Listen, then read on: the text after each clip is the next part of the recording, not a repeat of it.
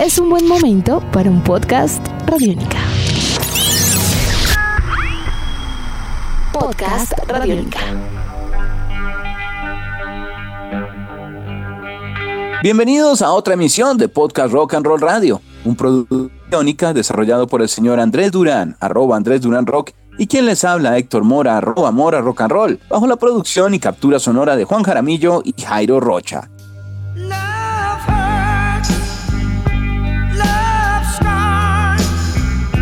El pasado 8 de noviembre, Dan McCafferty, cantante principal original del grupo escocés de hard rock Nazareth, falleció a los 76 años de edad. El deceso del vocalista fue anunciado por Pete Agnew, bajista también fundador y corista del grupo, con el que trabajaron juntos por más de cuatro décadas y media. Durante su recorrido con la banda editaron 24 discos de estudio y desarrollaron grandes canciones para la historia del rock, como lo pueden ser Hair of the Dog o su recordada versión de Love Hearts, original de los Everly Brothers. Así que hoy, en Podcast Rock and Roll Radio, recordamos el sonido y el legado del gran cantante Dan McCafferty. Eso y mucho más para los próximos minutos. Andrés, muy buenas tardes es un placer estar con usted para este nuevo podcast de Rock and Roll Radio. Eso sí, muy tristes por la partida de Dan McCafferty. Héctor, es un gran placer para mí estar de nuevo con usted aquí en este Rock and Roll Radio podcast y como siempre agradeciendo a todas las personas que lo hacen posible. Es verdad muy triste el fallecimiento de Dan McCafferty, hombre que nació en Dunfermline, eh, en Escocia y pues eh, digamos que fue bastante influenciado desde niño por artistas como Little Richard,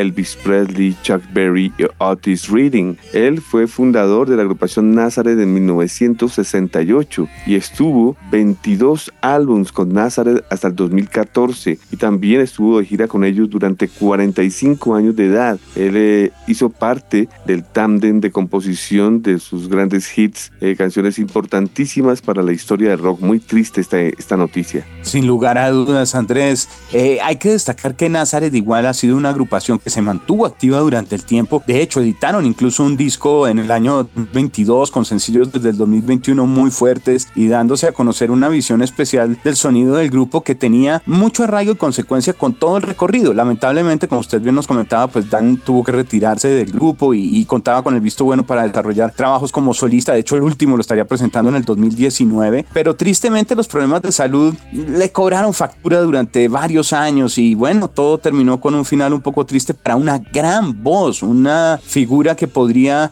estar dentro de rangos mucho más melódicos o características vocales a veces un poco más sucias, rockeras, hasta momentos mucho más declamados y controlados. Es verdad, Héctor, eh, es eh, claro lo que usted acaba de decir, lo que son los primeros discos de Nazareth como Nazareth, Exercises, Raza Manás, Lara on Proud y el mismo Rampant con Hair of the Dog. Digamos que estos eh, seis discos hacen parte de una colección de experiencias musicales que para el grupo fueron denominadas como de hard rock, en algunas eh, oportunidades como un proto heavy metal, ya que todavía no existía este, este género. Eh, también asociados mucho con el blues rock. En la última parte de su carrera musical, Héctor, eh, digamos, reactivan en los 2000, ya que ellos nunca dejaron de, lanzar música en los años 70, en los años 80, en los años 90, pero del 98 al 2008 hay un bache de 10 años. En estos 10 años yo creo que el grupo tomó fuerzas y es allí donde sale un álbum llamado The News en el 2008, luego en el 2011 Big Dogs, un gran álbum, vendría luego en el 2014 Rock and Roll Telephone, en el 2018 Tattooed on My Brain y como usted lo dijo en el 2022 Surviving the Law, grandes discos donde ellos retomaron con fuerza todos estos primeros años de pues nacimiento del grupo en el 71.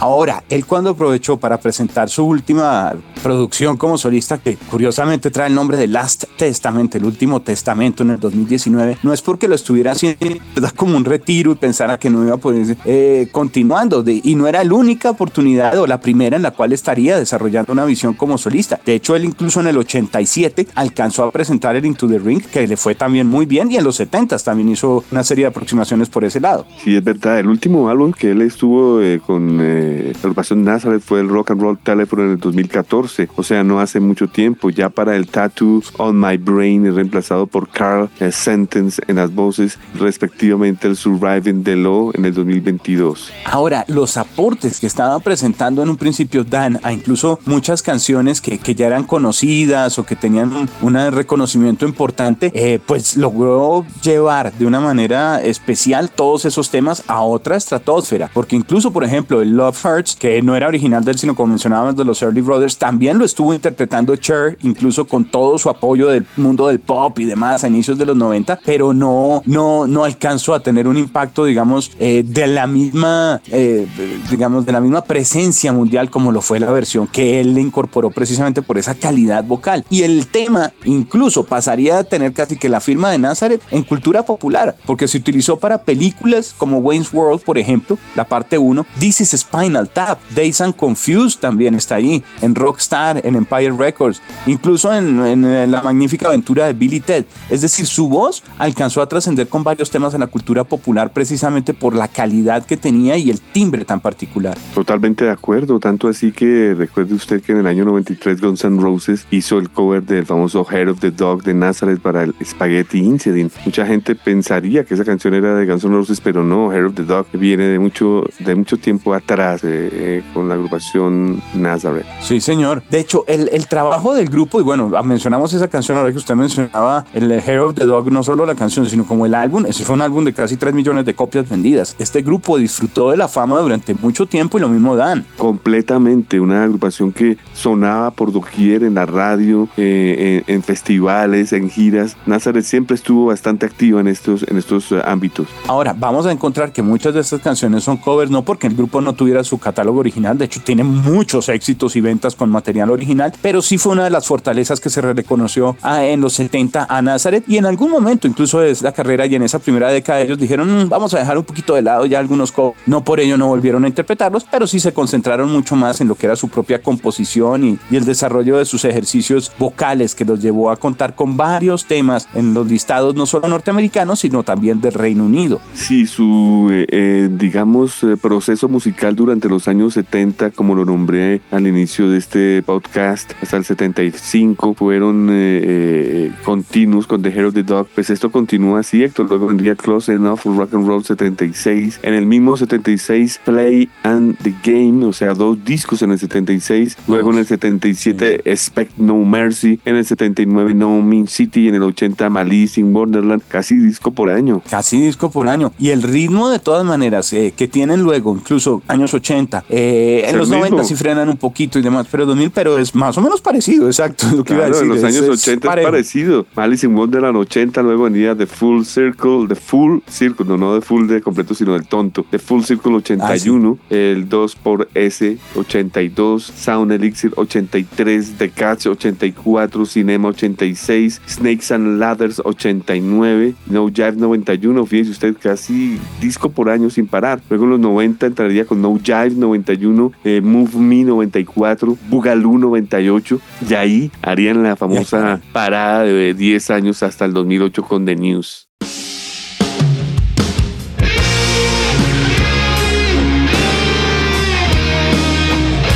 Este regreso con The News fue de todas maneras un trabajo interesante. Estaban presentando para ese entonces un regreso esperado para todos los que tenían una referencia muy fuerte del hard rock de los años 70, que es un poco distinto obviamente al del boom de los 80 y, y, y que es otro tipo de sonido diferente que presentaba también eh, eh, la banda. En ese álbum incluso cambian algunas cosas a nivel eh, rítmico porque presentan un nuevo baterista como Lee Agnew que le da también un toque particular. Lo que sucede es que casi que el grupo había tenido que formas y fuerzas, me atrevo a decir, porque resulta que el baterista que tenían antes, que era el original, Darrell Sweet, muere en el 99. Entonces eso también alimenta un poquito, digamos que es entendible el bache de esa década, eh, precisamente por los cambios que estaba presentando la banda. Pero el disco fue muy bien recibido y, y calentaría terreno eh, de una manera especial para todo lo que vendría a ser ya la nueva década, la última década que tenemos de los 2000, porque igual ellos alcanzan en el 2011 a editar el Big Dogs, que también fue un disco eh, producido por Jimmy Jimmy Morrison, un disco potente, un disco que,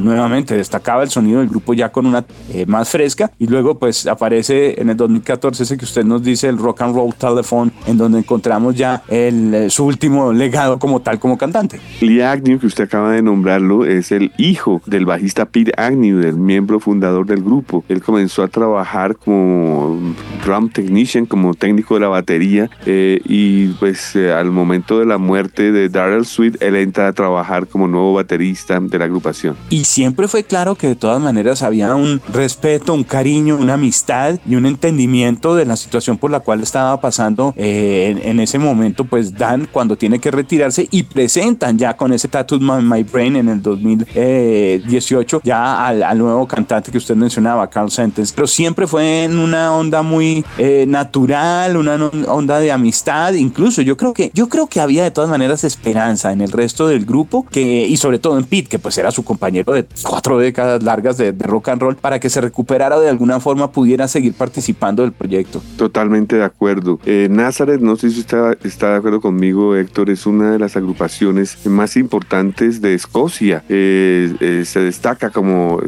un sonido escocés, músicos escoceses destacados, cualquiera de los cuatro miembros originales del grupo son claves aquí. Recordemos quienes hicieron parte de la agrupación, ya podemos decir que Dan McCafferty como líder vocal desde el 68 hasta el 2013, muriendo en el 2022. Tenemos a Manny Charlton, guitarrista desde el 68 hasta el 90, también murió en el 2022. Dos integrantes de Nazareth murieron en este año. Darrell Sweet en la batería desde el 68 al 99, que fue el año en que muere. Tenemos a Sal Cleminson en las guitarras del 78 al 80, Billy Rankin del 80 al 83 y del 90 al 94, John Locke en los teclados del 80 al 82, muere en el 2006, Ronnie Letty en los teclados del 94 al 2002 y Linton Osborne en las voces del 2014 al 2015. La alineación actual de Nazareth en este momento, eh, Pete Agnew en el bajo desde el 68 a nuestros días, Jimmy Morrison en las guitarras desde el 94 hasta nuestros días, Lee Agnew en la batería, el hijo de Pete, eh, también en los coros desde el 99 hasta nuestros días y la nueva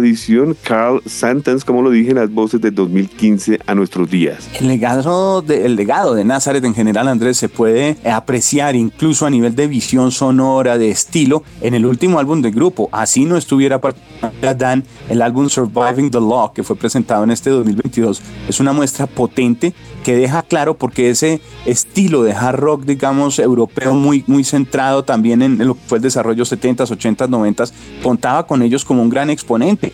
De hecho, en los 2000, durante la primera década y hacia finales, incluso los 90, que ellos bajaron un poco los tours en Estados Unidos debido al boom que había en la industria de la música por el alternativo y demás, no opacó la presencia del grupo en Europa. Por ejemplo, en Alemania era uno de los fortines que ellos estaban presentando, lo mismo en Europa del Este, y de hecho en todo Reino Unido y Península Ibérica siempre el nombre de Nazareth estuvo presente en festivales, en rotación y demás. Estamos hablando de una de las instituciones del rock escocés. Totalmente. De hecho, los discos más eh, recientes, eh, cada uno de ellos desfiló en el top 25. Recuerdo desde el Big Dogs, pasando por el Rock and Roll Telephone, eh, Tattoo on My Brain y el nuevo álbum Surviving the Road del 2022 también lo hizo. No se encuentran cantantes fácilmente con un poder de voz dentro de un ámbito de hard rock que manejen tanto lo clásico como una potencia un poco más, más cercana a estos tiempos y con toda esa experiencia eh, frente a un panorama del rock and roll que yo creo que va a extrañar mucho eh, lo que ha sido el legado de, Dan. Ojalá esto sirva también un poco para impulsar a nuevas generaciones el querer conocer un poquito de todo lo que fue este trabajo porque es un sonido que de pronto para nosotros hoy en día suena muy rock and roll definido, pero en su momento fue de vanguardia, ¿no? Ahora hay que destacar, incluso eh, Nazareth fue una agrupación que contó con toda la visión y atención en su momento a nivel de mundo porque ellos fueron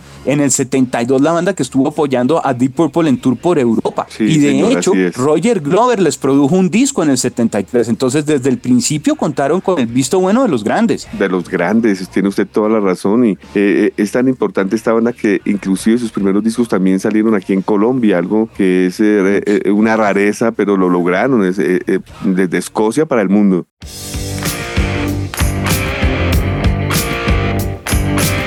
Es una propuesta especial. Yo creo que con el recorrido que usted presentó de, discos nos damos cuenta que hay muchas opciones para que los oyentes se puedan acercar a disfrutar un poco de lo que viene a ser el legado de tanto de Dan como de cada uno de los integrantes. Yo creo que el mismo Pizza está cerrando tal vez un ciclo. El último álbum al ser tan potente pues deja una muy buena imagen, pero es claro que tras el fallecimiento pues de casi todos los originales menos Pete y con todos los cambios que hubo y, bueno, sus algunos compañeros que ya llevan más de dos décadas con él allí, pero creo que estamos cerrando prácticamente lo que es eh, un capítulo importante dentro del mundo del rock and roll escocés. Ahora, eh, digamos que no es una gran sorpresa también la muerte de Dan, ya que recordemos que cuando él abandona Nazareth tenía problemas graves de salud y de hecho colapsó en un concierto en Canadá en el 2013 eh, por problemas de una úlcera estomacal, también tuvo problemas respiratorios y al parecer contrajo el COVID y para él fue muy difícil recuperarse. Sí, le dejó secuelas fuertes. Esto todo tiene que ver con, con lo que fue su, su, entre comillas, porque lo dijo incluso en algunos medios como la Kerrang Magazine y demás, un infierno como lo que tuvo que vivir con, con esa terrible enfermedad y este terrible virus. Bueno, pues eh, eh, casado deja dos hijos.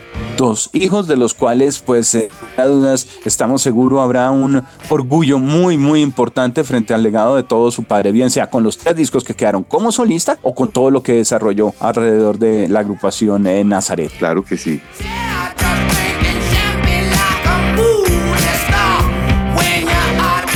Andrés, de hecho, ustedes no, alcanzó a comentar, pero ellos siempre les gustó hacer referencia, era una banda como inteligente y se preocupaba por indagar del sonido. De hecho, ellos también el nombre de Nazareth lo estuvieron planteando inicialmente, rescatándolo de una canción como lo que viene a ser eh, directamente de band con un, clásico como The Wait, en donde mencionan a Nazareth, Pensilvania, como la ciudad en donde pues estaría referenciándose la historia que presenta The Band. Y a ellos les gustaba tanto que dijeron, no, pues eh, vamos a colocarle Nazaret al grupo.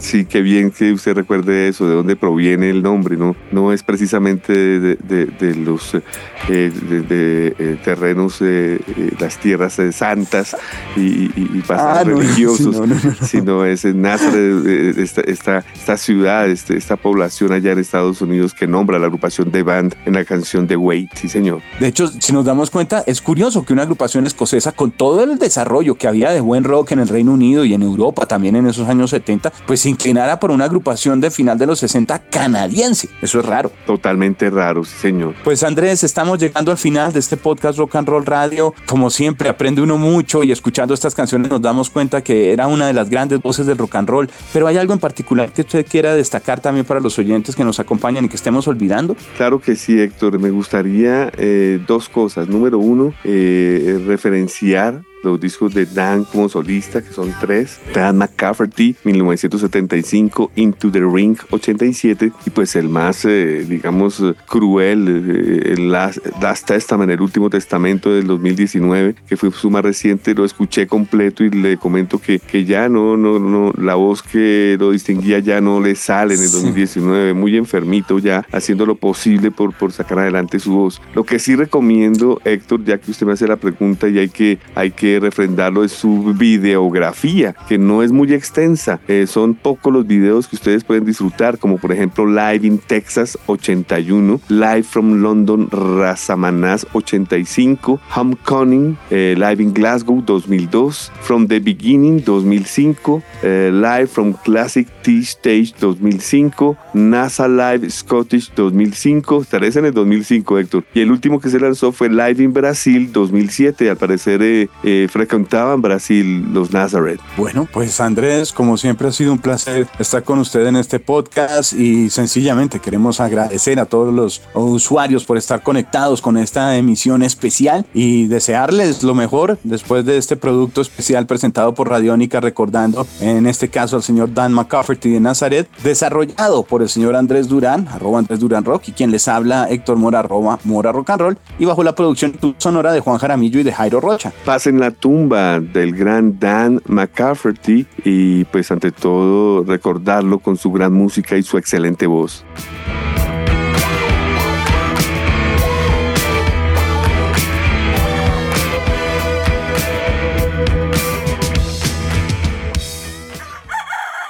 Hola, soy Fausto García Calderón. Hago parte del equipo de paz de Radio Nacional de Colombia y quiero invitarlos a escuchar Inquebrantables, Voces del Cambio la serie de podcast en la que les traemos historias de gente excepcional que está cambiando la historia en lugares a los que ha llegado la paz.